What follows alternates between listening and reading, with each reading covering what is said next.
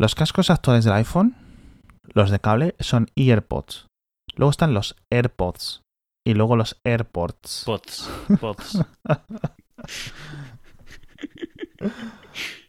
Earpod, AirPod, Airport. Es como, o sea, de verdad, Apple, hay más diccionario, hay más palabras, por favor, para allá. Hay más fonemas, amigos. Entonces no has ido a ver Doctor Strange aún, al cine, digo. No, no he podido. He estado hasta arriba, hasta arriba, hasta arriba. Estaba, esp- espero que la sigan manteniendo dentro de una semana cuando finalmente tendré algo de tiempo y a lo mejor me puedo escapar. Yo creo que salas va a haber. Sí, yo creo que sí. Si no, te, si no te demoras mucho, yo creo que vas a encontrar. Yo sí te recomendaría que lo fueras a ver al cine, ¿eh? Sobre todo porque dentro de lo que es el, el MCU, bastante espectacular a nivel gráfico, a nivel pirotécnico, por decirlo así, ¿sabes? Con mucho adorno, etcétera. Sí, a mí me interesa, me interesa sobre todo verla porque es una de las que eran más, más psicodélicas de la época de Kirby y todo esto, planos astrales y tal, y, y quiero ver cómo han intentado o logrado reflejar eso.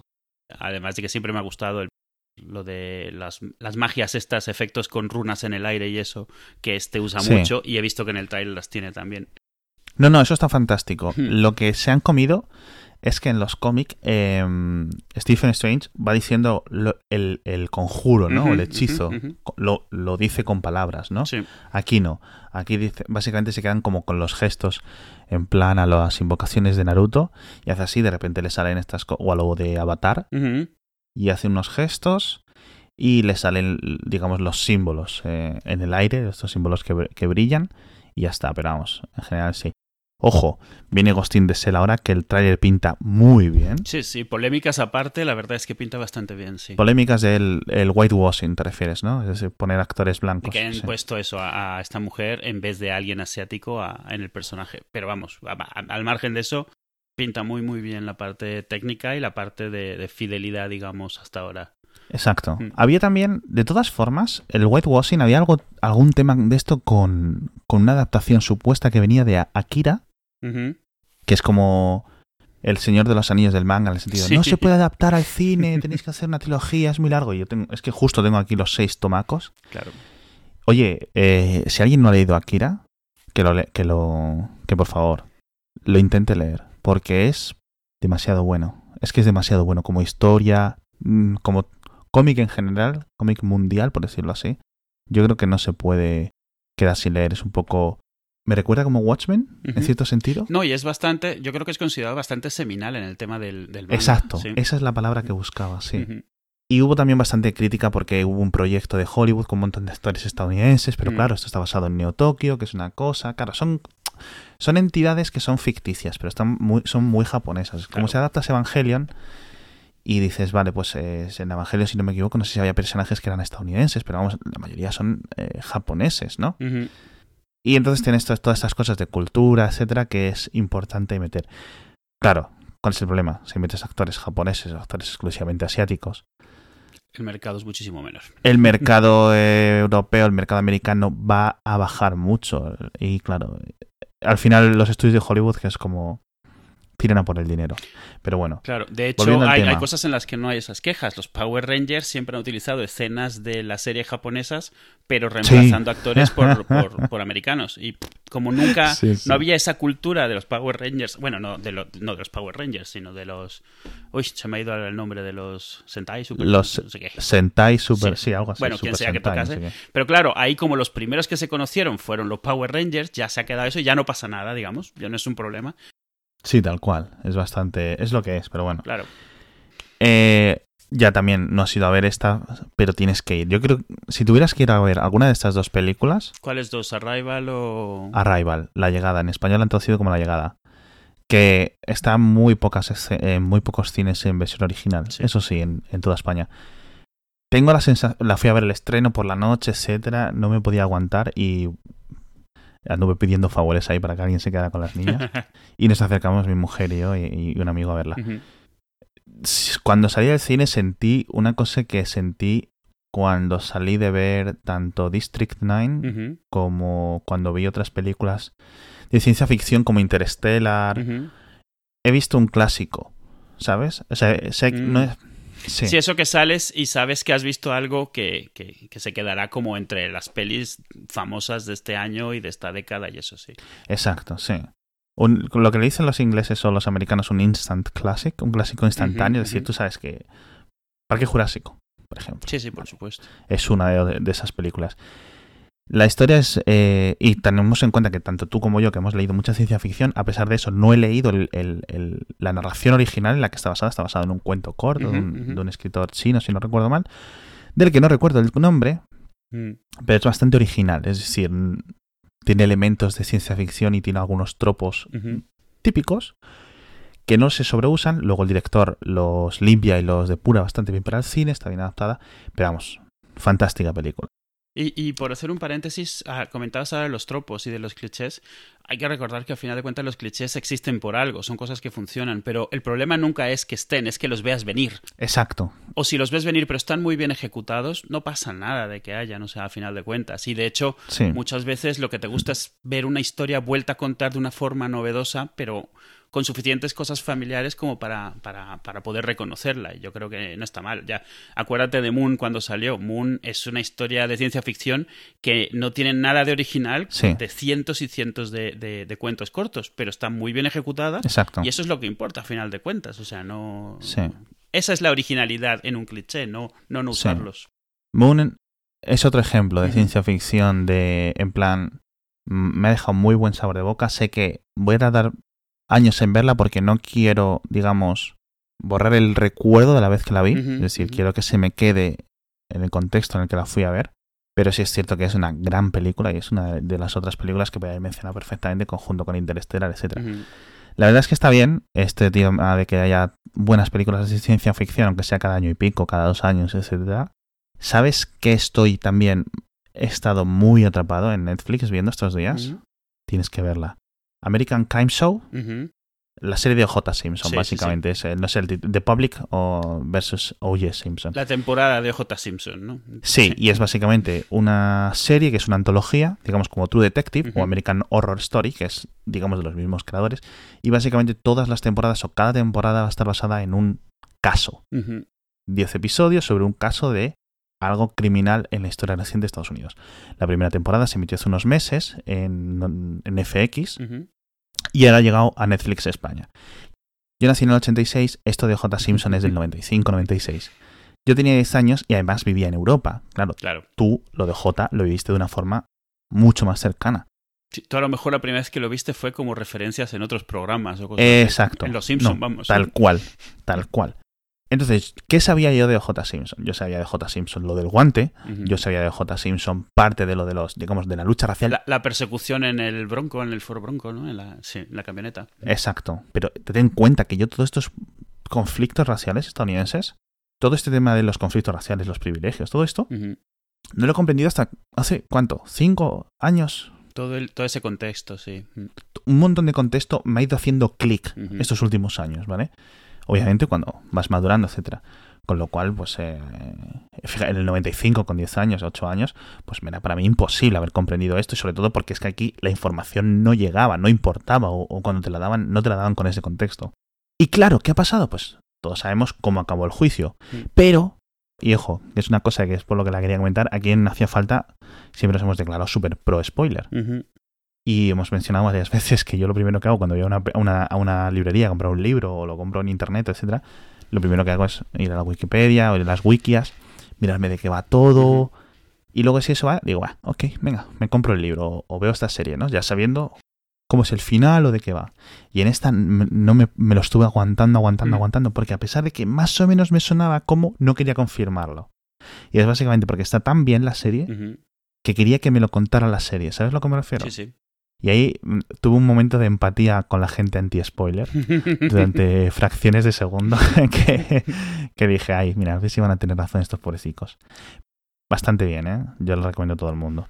Lo que no está tan bien es la tercera temporada de Black Mirror. No sé si la has visto. Bueno, depende de a quién le preguntes. Lo que no está bien es la mayoría de todas las temporadas, excepto uno o dos episodios en cada una de ellas. Pero bueno, ya ahí son opiniones.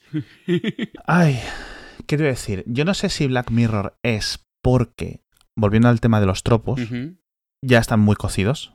Y la, la gracia de la ciencia ficción es que en un relato corto, cuando eres capaz de explicar el, el elemento narrativo nuevo, novedoso, en un momento, pues esto es de el conflicto que te crea tener una máquina que tiene sentimientos, ¿no?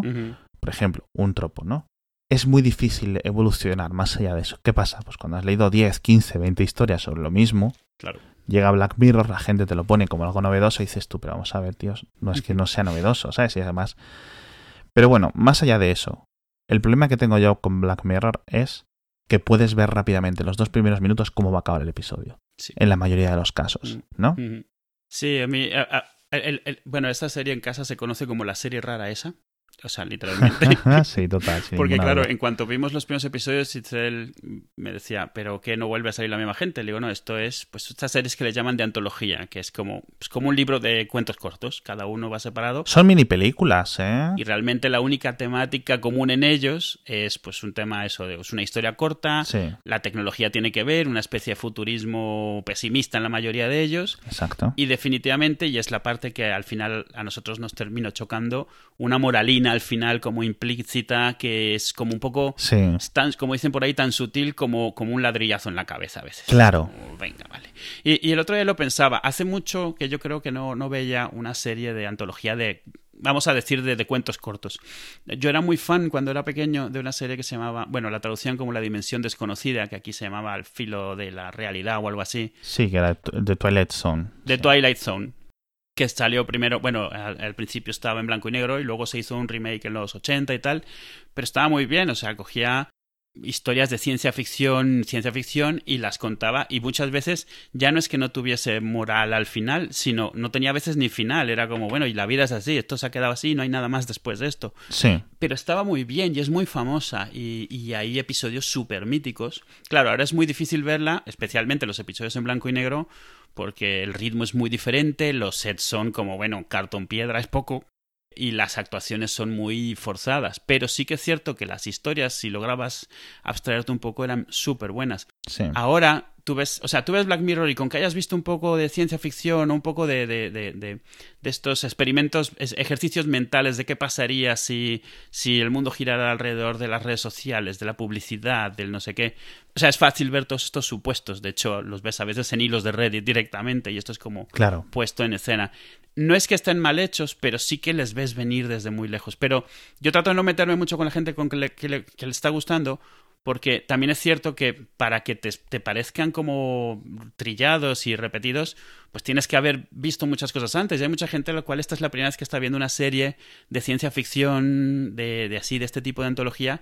Y oye, es cierto que si es la primera vez que te lo presentan, pues sí que te, te puede causar un poco así de, de, impacto y- y que te llegue de forma muy diferente a los que ya estamos un poco que pedimos algo más. Entonces, Exacto. yo no critico a la gente, me parece bien. A mí yo la veo y te digo, o sea, uno o dos episodios, pues vale, han estado bien, pero hubieran estado igual de bien si hubieran sido los únicos que he visto. Tal vez hasta sentiría que pienso mejor de la serie si son los únicos que hubiese visto.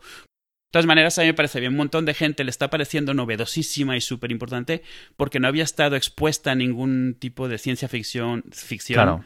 así contado un poco en serio y me parece muy bien, ¿eh? O sea, Esto es un poco como lo que comentábamos el otro día de mm, la gente que se mete ahora a los cómics a través de, digamos, esta superexposición de películas de superhéroes y entra al cómic de superhéroes, digamos, desde la otra vía, es decir, como en, dire- en dirección contraria, de las pelis hacia los cómics. Que eso es fantástico y se está encontrando con una resistencia de la gente, digamos, de los veteranos de los cómics claro. que vienen aquí como de repente se les ha abierto las puertas de su bar secreto, ¿no? claro.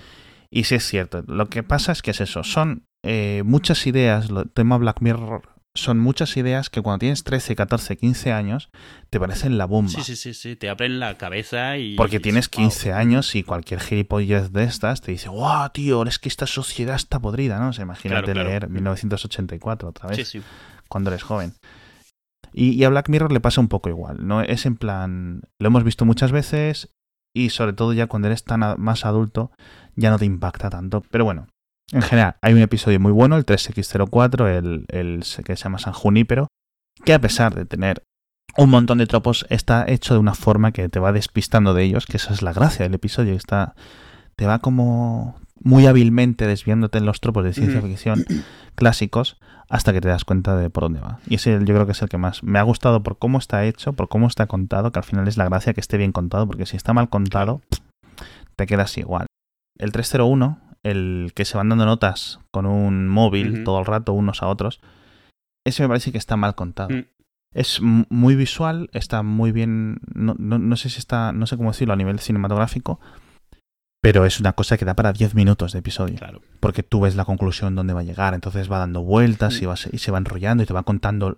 eh, digamos como que se va preparando. Va cogiendo mucha carrerilla durante todo el episodio. Y tú solo quieres que avance porque ya sabes cómo va a acabar, ya sabes. Digamos, la premisa ya te la han vendido en dos minutos. No hace falta 40 de premisa. Claro. Y ese es un problema que le veo. Pero bueno, al grano. Pregunta si follow-up, ¿vale? ¿Empiezo yo? Sí, porque ¿No te yo no bien? tengo follow-ups. Lo tengo ya aquí todo apuntado, no te preocupes. Nos dice Hugo, que es en Twitter Costa Cancio. Dice, Hermione, mm, pero Porsche hacía falta. Eh, es cierto. Eh, Porsche, eh, estuvimos hablando de la marca austriaca, alemana, O centroeuropea. sea, tú corriges una, metes otra y nos van a volver a poner a parir. Claro, a ver, que nosotros somos los que. Yo, yo, yo intento decir siempre Microsoft, pero luego siempre digo Oracle. Ujú. Tú dices Microsoft mucho, pero otras las pronunciamos bien. Pero claro, dimos tanto la vara con Hermione que es cierto que nos pueden dar un palo ahora por, por pronunciar mal esta marca de coches. Lo he estado mirando en YouTube y es muy similar. De hecho, me hace gracia porque si, con mi acentaco español, si lo intento pronunciar bien, acabo haciendo como el episodio de Friends que Joey, entre comillas, se compra un, un coche de esta marca. Bueno, pues cada, cada, según va pasando el episodio, él finge que tiene un Porsche. Y cada vez que va pasando, según van pasando los minutos del episodio, lo va marcando más la pronunciación. Y el último momento del episodio, al final dice como Porsche. ¿No? Y es cierto, es entra esta E abierta, sin darle más tema. Porsche. Pero sin ser A ni ser E. Castellana, ¿vale? Gracias, Hugo. Luego tenemos aquí una pregunta que nos decían. Dice, ¿no creéis que cada vez los el, el Black Friday, que es esta semana, empieza antes? Eh, Porque el Black Friday es, en principio es este viernes. Sí. Claro, el viernes 25, que es el viernes después de lo de la acción de gracias estadounidense, que no el canadiense. El viernes después del cuarto jueves de noviembre. Que es una forma un poco rara, pero es, ¿sabes? Que cuando leí el mensaje la primera vez me confundí mucho porque fue como, no, Black Friday ya es el mismo, es un viernes y es el mismo. Es que ya luego, luego ya entendía a qué se refería. A las ofertas y a las campañas empiezan mucho antes, sí. Claro, al fin y al cabo, yo esto lo comprendo y no lo comprendo. Te lo comp- o sea, desde, desde el punto de vista eh, de los medios, para mí eso me parece una puta basura, básicamente porque a los lectores se les, se les inunda de ofertas que no. y de información que no les vale para nada, pero claro, para los medios es una gran oportunidad para conseguir, digamos, beneficios. Entonces. eh, mm, no, no es una cosa que me acabe de gustar este agobio de repente de una semana monotemático, consume, no por consumidor, o sea, no por exceso de, de consumismo, pero sí. Entonces es un poco como cuando la gente se queja de la gente que empieza a, celebrar Navidad en, no- en noviembre, ¿no? No, y yo creo que a nivel de mercado, lo que están haciendo Sí. las empresas es el- realmente lo mismo. Igual que empiezas con el, el día de San Valentín desde, desde finales de enero y empiezas con Halloween ya, también lo tratas de extender dos semanitas o tres. O sea, Sí. realmente cualquier cosa que haga pensar a la gente que está, que está con, ya sea con cosas con tiempo limitado o con ofertas excepcionales, le viene bien, aunque Sí. no sea cierto. O sea, pero la idea de que haya un evento hace que la gente Claro. compre más, a final de cuentas. Hay que recordárselo al cliente, desde, sobre todo en el negocio físico, Claro. porque tú no vas a unos grandes almacenes constantemente. Cada vez menos, de hecho. Con lo cual lo que tienen que hacer es darte un mes para que en esas dos veces, tres veces que vayas durante ese mes, te lo vayan metiendo en la cabeza poco a poco. ¿Qué tienes esto? Sí, y darte una excusa y una razón. MediaMarkt lo he llevado haciendo toda la vida con que si lo del día del IVA, con el día no sé qué, es crear eventos para que te dé una razón para ir y para comprar. Y online es un poco lo mismo, alguna razón para comprar más de lo que comprarías normalmente o comprarlo antes. Luego, lo que sí se entiende son problemas logísticos. Por ejemplo, pues cuando se crean esos eventos, se crea, digamos, un exceso de demanda. Esos excesos de demanda, en el mundo físico en el que vivimos, pues tienen un problema de una limitación de gente en tiendas, un- un- unos límites de colas, unos límites de inventario, unos límites del tamaño del almacén, un montón de cosas. Por eso se extienden. Por eso el Black Friday ya no es un día, ya es una semana. Mm. cuando es online, para que todo el mundo pueda acceder a todo. Con lo cual lo que hace es extender todo aún más, ¿vale? Y es un poco como cuando la gente compra sus jamones para Navidad el 15 de noviembre, ¿vale? Mm. Porque luego va a ser complicado, entonces ya están ahí puestos. No están puestos los árboles de Navidad, pero los jamones sí. Claro. Es como diferentes etapas, ¿no? En fin, luego, Tomás García de Miguel nos preguntaba, eh, nunca he tenido una tablet y quiero comprarme una para leer manga y otros cómics seguramente también. Mm. Por otros cómics me entiendo que se refiere pues al europeo, al americano, etcétera. Claro. También lo usaría para ver vídeos en YouTube, etcétera. En Reddit me dicen que una de 10 pulgadas es ideal. Y bla, bla, bla, que si tenemos alguna recomendación. Sí, o sea, el iPad. Em, tengo dos recomendaciones. Una que te compres un iPad, básicamente por un iPad Air 2. Una vez que usas una pantalla de este tipo, volver a una pantalla eh, no es como el, el efecto de volver a una pantalla no retina, a una pantalla, digamos, no solo las de Apple, sino por ejemplo un, un Galaxy S5 versus un S2, por ejemplo. No es tanto como un aumento de resolución, un- no es tanto como ver una tele 1000 1080 después de usar una 4K. Ujú. Pero sí, es, sí, yo creo que sí se entiende. Pero no sé si para el manga y el, y el cómic lo vas a usar. Con lo cual, si tienes eh, posibilidades, un iPad Air 2, eh, que los puedes encontrar bastante baratos últimamente, pues yo creo que por 400 euros puedes coger uno. De hecho, ahora puedes aprovechar el Black Friday, Tomás. Y si quieres solo exclusivamente para manga, bueno, está el Amazon Paperwhite, que yo creo que es la mejor, el mejor ebook reader. Ah, lo dices porque el manga suele ser en blanco y negro, ¿no? Claro. Y yo creo que ese sería el mejor. Es un poco caro.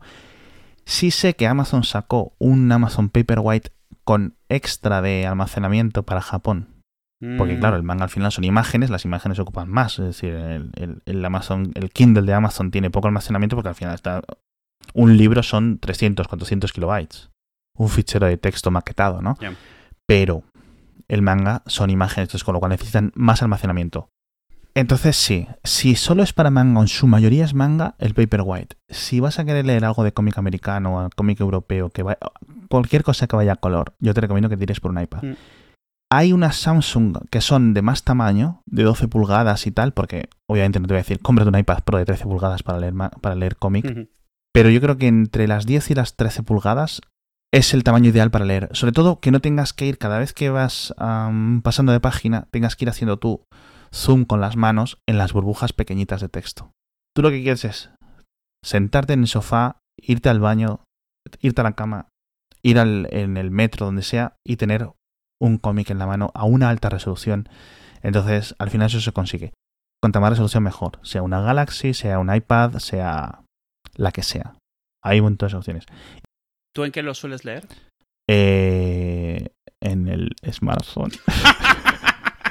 Yo es que lo siento mucho, pero es que eh, cuando hicieron los, cuando me pasé un smartphone de 5 pulgadas, 5 y pico, 6, yo es que no me merece la pena ir a buscar el iPad o quitárselo a mis hijas. Entonces Mm. yo cojo y, y lo leo ahí. Total, es que tiene tanta resolución que es absurdo, ¿sabes? Tú tienes mucha mejor vista que yo, claramente. No, no es que tenga mejor pista que tú, te voy a explicar cómo leo yo cómic. Cuando yo leo cómic, estoy en la cama. Cuando estoy en la cama, estoy sin gafas. Tengo casi 7 dioptrías de miopía.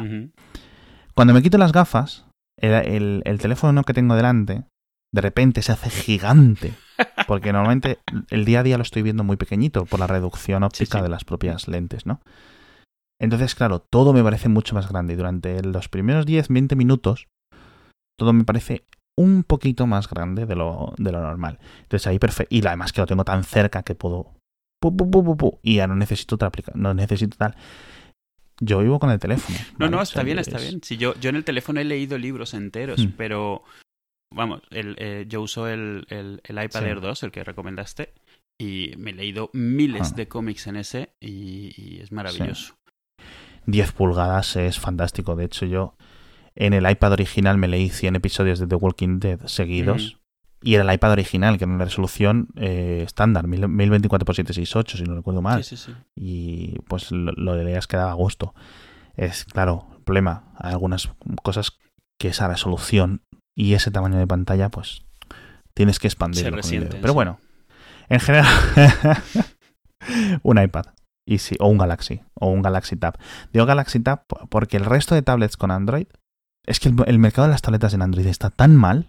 Y, Está y tan por aclarar, ¿no? no es que sea un tema técnico, la mayoría de las pantallas son la misma, o sea, son, son Sí, cuatro sí, pantallas sí, diferentes. no, o sea, Pero es por no lidiar con los- la- o sea, la- el coñazo asociado del, del tablet. Sí. vamos a seguir hablando de leer cosas de Apple o leer cosas en cosas de Apple, porque Apple ha pasado a hacer un MacBook, a hacer un book about Macs. ¿Se puede decir así? un Mac espacio book, sí. Un MacBook, exacto, un Mac espacio book. Apple ha sacado un libro o dos libros, se puede decir, y es básicamente un, un, lo que los estadounidenses le dicen un coffee table book, que es un libro de mesita o un libro de mesilla de salón, ¿vale? Es decir, un, un, libro que tienes ahí pues para ver de forma sosegada, tranquilamente, con un componente principalmente visual. Y eso es una cosa que estos libros típicos gigantes de fotos de catedrales, no sé qué, son fascinantes y cuestan una pasta. Sí, sí, sí. O el típico libro de la selva del Amazonas o de, de, la, de Egipto, cosas así. Sí, sí. ¿Qué pasa? Pues se ha juntado que el, el Apple no innova con un libro de 300 euros que la gente, primero, la gente es que no está acostumbrada a pagar por un libro ni de, bueno, ni por un libro ni por una película ni nada. Con lo cual le, le metes algo que es un premium que es digamos como si le dices un bolso de diseñador. ¿Para qué voy a comprar un bolso de diseñador si con una bolsa de la compra me da para llevar los calzoncillos igual? Pues, ¿sabes? No lo sé. Pero es como para... Lo decía alguien, lo decía creo que era José Jacas, que dice que está, eh, le, parece, le parecía curioso, creo, mm. que Apple eh, sea para muchos como la puerta sí hacia el mercado, digamos, hacia el mercado premium, o no sé cómo lo decía. Es, es justo lo que iba a comentar. ¿Recuerdas las discusiones por el, reloj caro también y eso? Y realmente era gente que no sabía que existe un mercado donde los precios son así, o sea, igual que las Coffee Table Books estos, los hay de 300 y de 500 y de 200 euros. Claro. Como lo más normal del mundo, pero claro, no es algo que compramos tú y yo cualquier día, cualquiera de nosotros así, o sea. Claro son cosas que a nivel utilitario mm. no merecen la pena, pero si solo nos guiáramos por el nivel útil, el guion, por el, digamos por la, la, utilidad de los elementos, estaríamos todos con un reloj casi de 2 euros. ¿Por qué la gente se compra zapatillas de 500 euros? ¿Por qué la gente se compra zapatillas, bueno, a lo mejor de 200? Claro, no, exacto, y todos tenemos las cosas. Es como la gente que se compra la, colección de DVDs, o bueno, Blu-rays ahora de Alien, por ejemplo, y viene en una, en una cabeza de Alien. Claro, exacto. Y hay gente que ve eso y dice, pero qué absurdo es esto, si son unas películas y ya.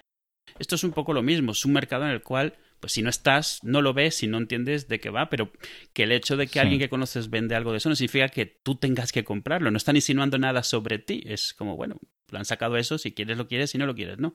Aquí sí afecta una cosa, y es una cosa que no quiero meter un montón de cosas, pero cuando le dicen, hablan de la fragilidad del, del varón, gente, chicos, tenéis que asumir, no todo en el mundo está pensado para vosotros.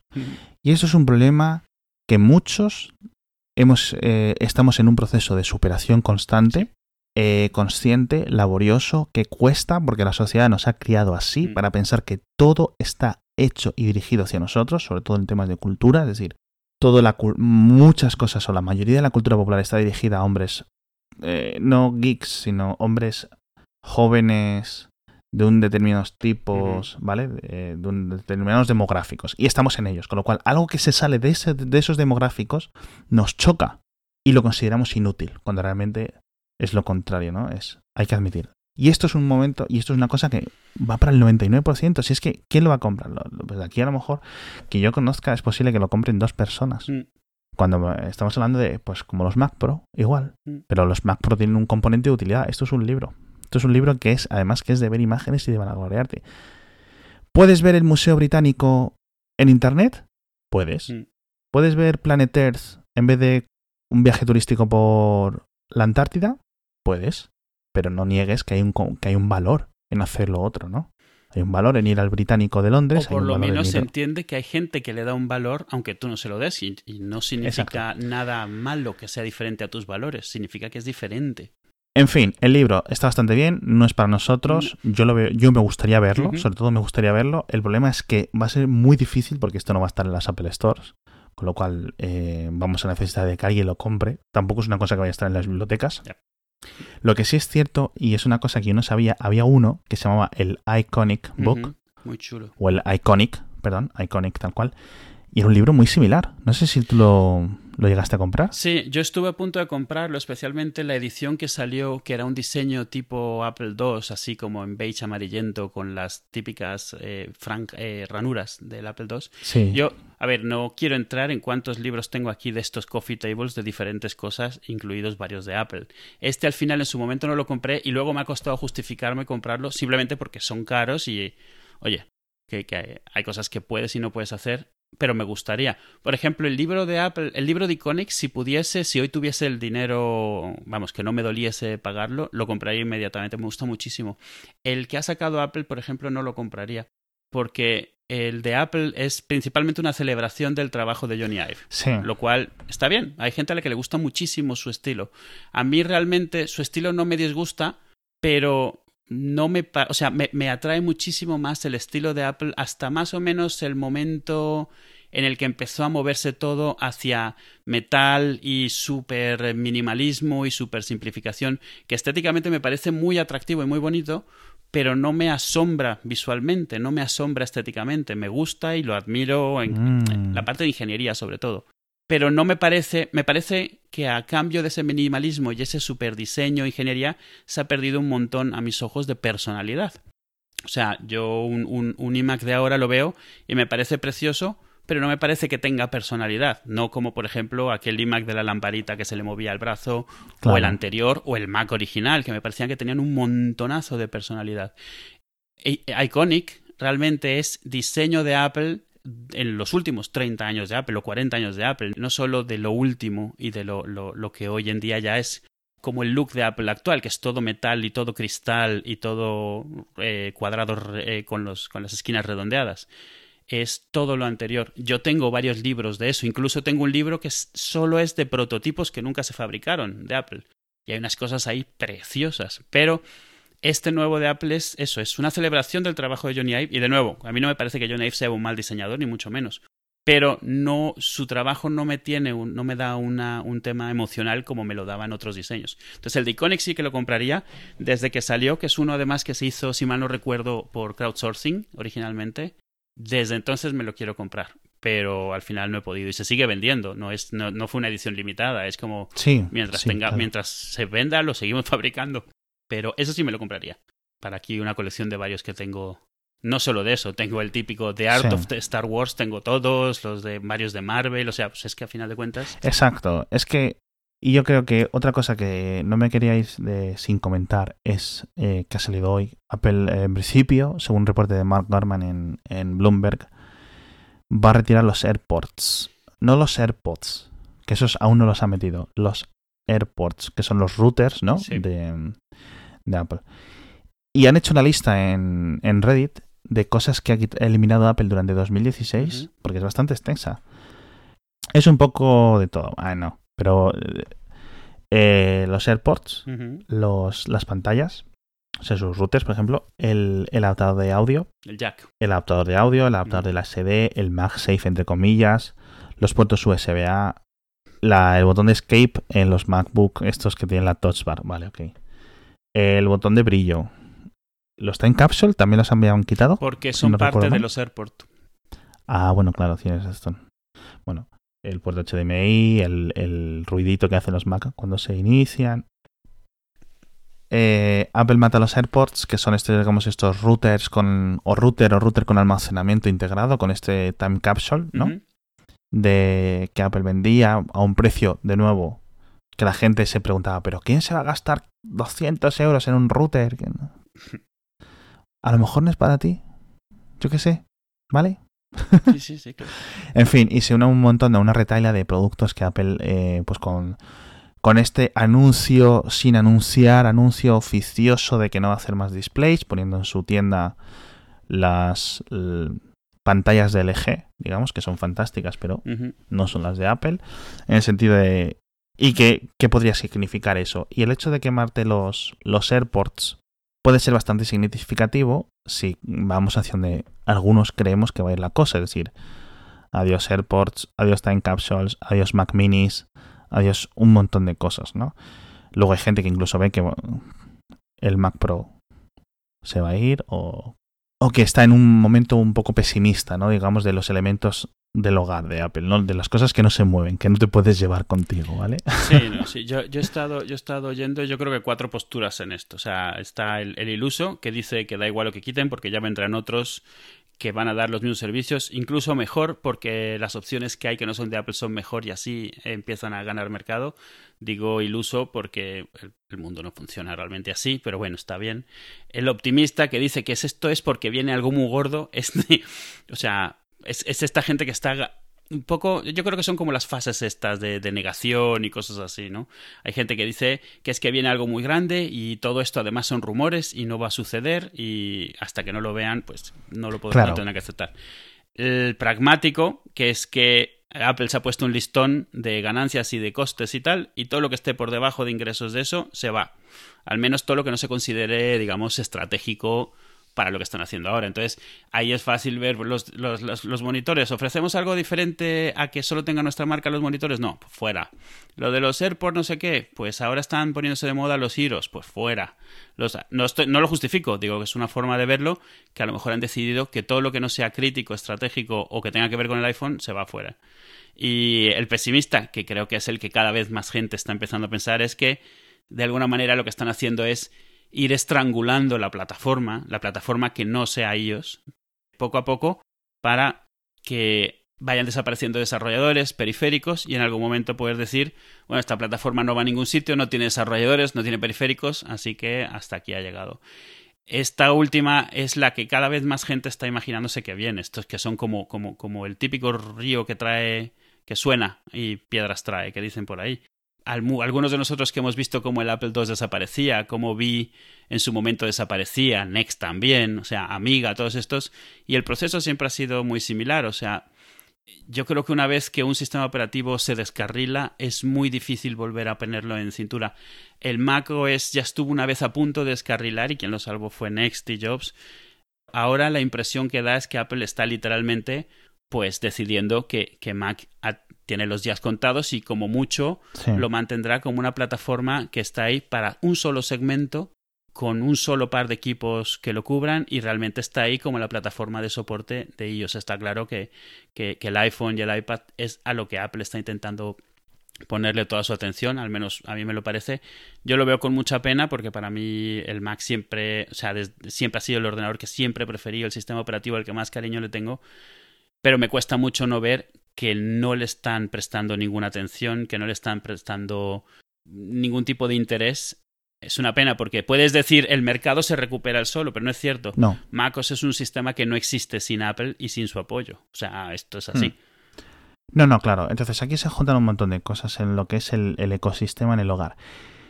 Aquí veo dos cosas. O bien Apple mata el Time Capsule o lo va a matar porque que no es una cosa que dejen de estar a la venta, es un report de que se está, digamos, eh, o se va a prescindir de ciertos ingenieros o de, esta sección, ¿no? Los ingenieros seguramente se queden, no se vayan, no se muevan, etcétera.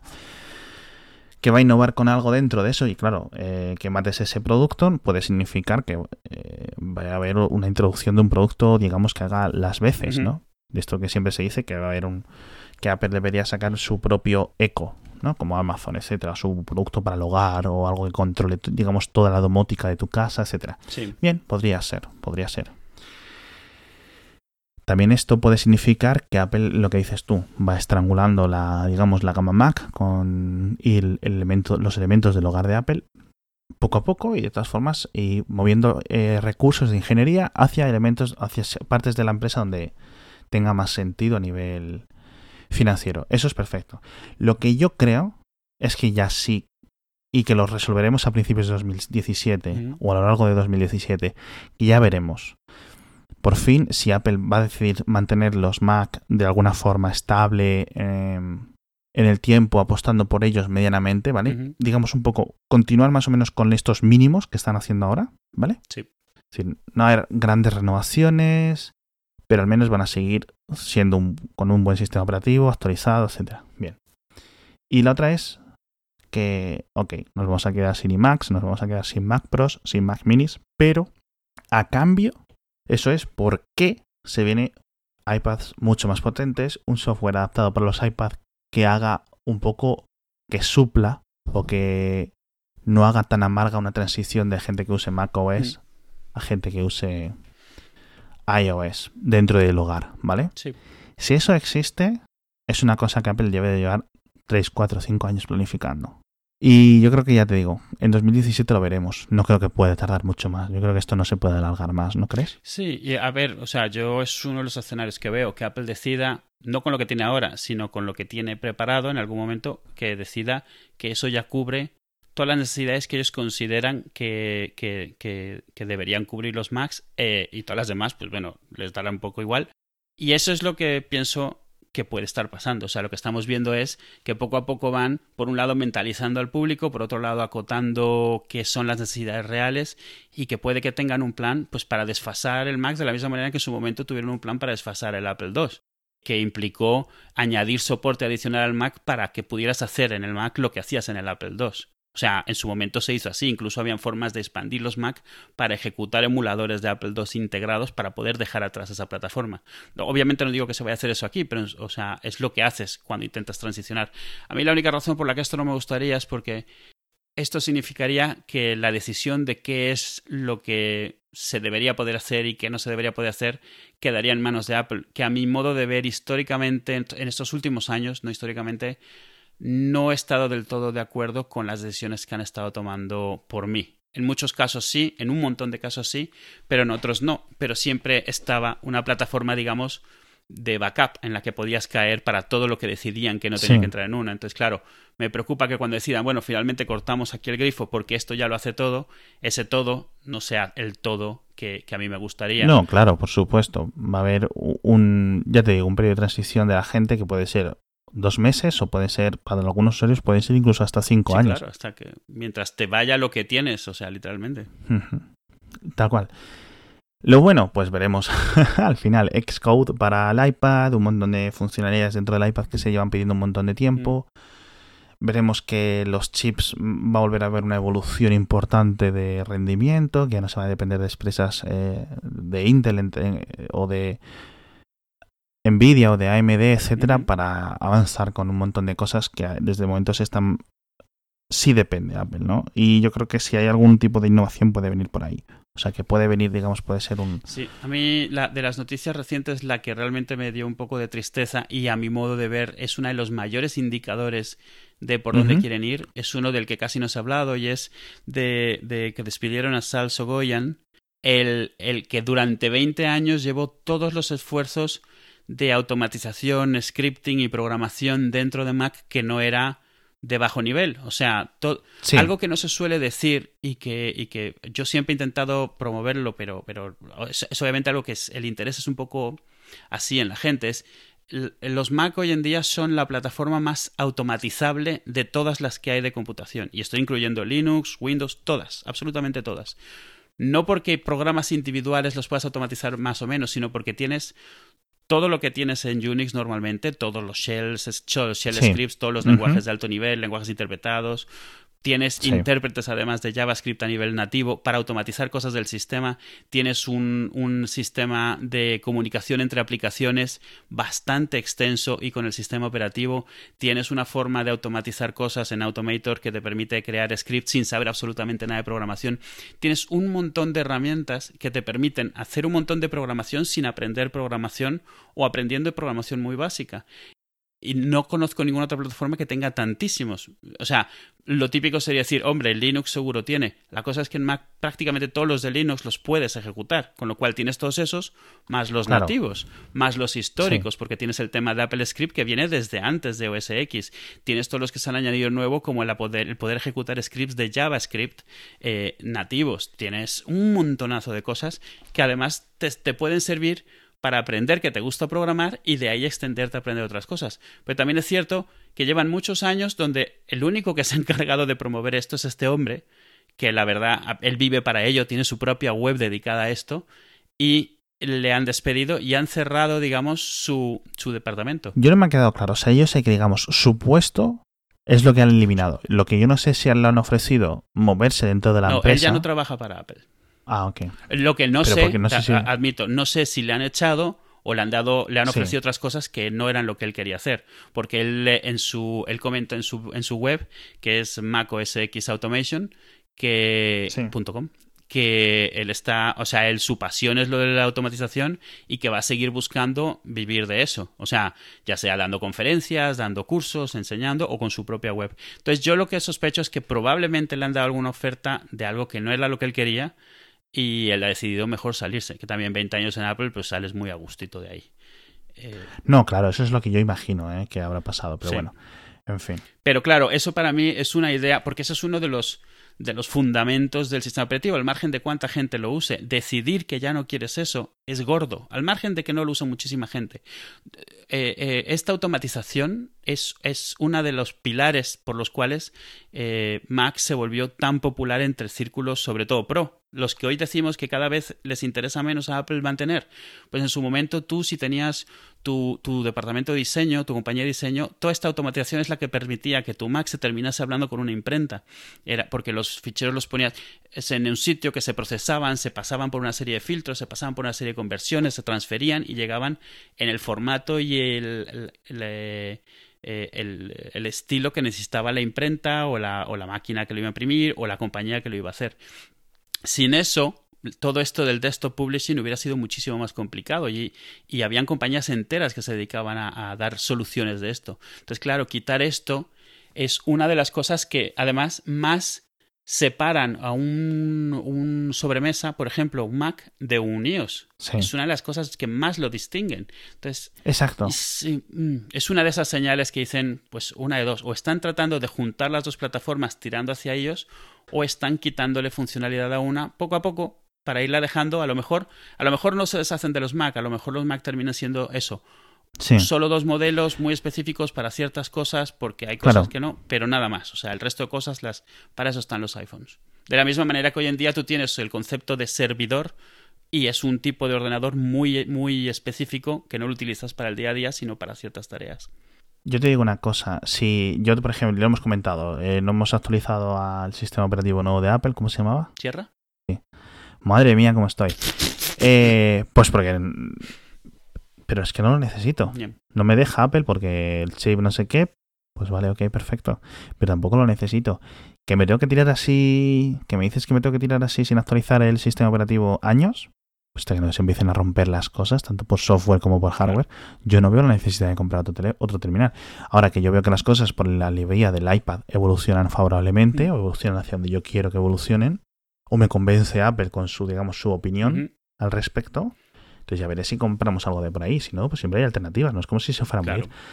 Yo qué sé. Ya, ya lo comentamos en el episodio puede... pasado. O sea, sí. Es justo. Es, o sea, hay una lista de prioridades y bueno, si desaparecen los Mac mañana, como estuvieron a punto de desaparecer en los 90, yo ya me había mentalizado a esto una vez, ¿eh? O sea, te aviso.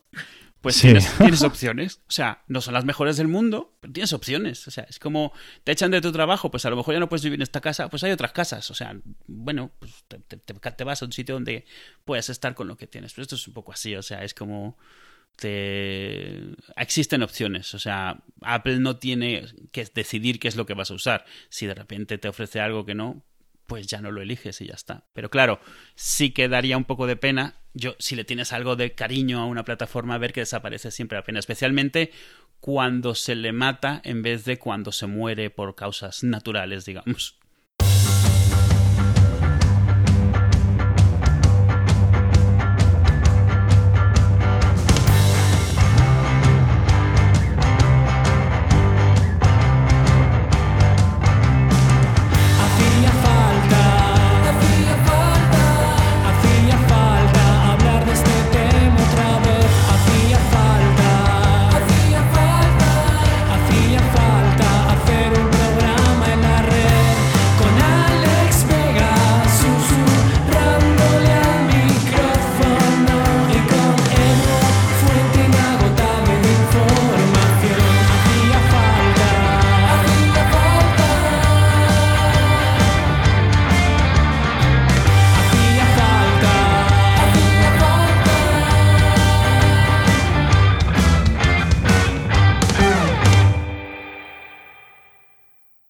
Hemos hablado de que Instagram ahora va a por Periscope. Hey, push up.